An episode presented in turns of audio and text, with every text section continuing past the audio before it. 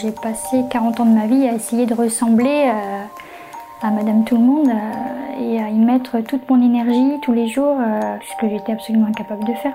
Après un parcours chaotique, Sandrine, maman de quatre enfants, a été diagnostiquée autiste Asperger et haut potentiel à 39 ans.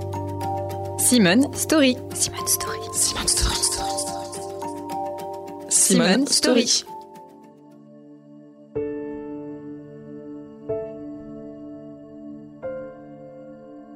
y a l'idée reçue que euh, l'autisme se voit tout de suite euh, au premier abord et que si on est autiste, euh, ça doit se détecter tout jeune, tout petit. On peut être autiste et en souffrir et que ce soit quasiment invisible aux yeux des gens. Chez moi, ça se manifeste par des difficultés sociales et relationnelles, euh, des troubles de la communication, des difficultés sensorielles. Mon cerveau traite toutes les informations qu'il voit, donc tous les détails, donc c'est extrêmement fatigant. Et idem pour les, bruits, euh, les, lumières. Quand je fais les courses au supermarché, euh, je reçois énormément de stimuli, que ce soit visuel, euh, auditif, etc. Il y a énormément de produits, il y a énormément de gens, il y a énormément de bruit, et du coup, j'ai tendance même souvent à oublier une partie de ce que je suis venue chercher parce que euh, je veux partir au plus vite du magasin. Je ne sais pas parler des banalités ou avoir une discussion qui n'est pas des fins concrètes. Enfin, je sais le faire, mais ça me fatigue énormément. Voilà, ça me met, euh, des fois même, euh, ça m'énerve parce que j'ai l'impression de perdre du temps. J'ai toujours souffert du décalage, souffrir des angoisses réellement et des, des, des, et des problèmes liés à l'autisme, c'est vraiment à, l'adolescence.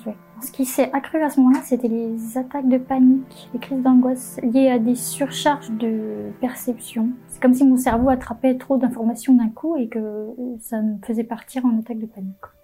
Le fait de devenir maman, euh, ça a changé complètement ma vie parce que j'ai pour la première fois eu euh, des, impressions positives sur moi-même. J'ai pu euh, m'occuper de quelqu'un d'autre que moi-même et donc me décentrer de moi-même, donc euh, de mes soucis aussi. Alors le monde du travail c'était très très compliqué pour moi. Euh, j'ai eu des expériences toujours assez courtes. Je n'arrivais pas à, avoir de relations euh, avec mes collègues de travail et en plus de ça un gros stress pour être toujours souriant, dynamique, répondre au téléphone c'était extrêmement compliqué. Quand j'ai eu la confirmation de mon syndrome d'Asperger, euh, j'ai simplement été euh, euh, soulagée et ça m'a aidé à me réconcilier avec moi-même. J'étais pas forcément responsable, comme je le pensais, de, de tous mes dysfonctionnements entre guillemets. Aujourd'hui, j'ai l'impression d'être un peu plus moi-même, même beaucoup plus moi-même depuis que je sais que je suis Asperger. Par contre, les difficultés sont toujours là. Mais la différence, c'est qu'aujourd'hui, je sais d'où elles viennent et je sais comment faire pour, euh, pour avancer avec les difficultés. Voilà. Donc euh, ça fait quand même une grosse différence.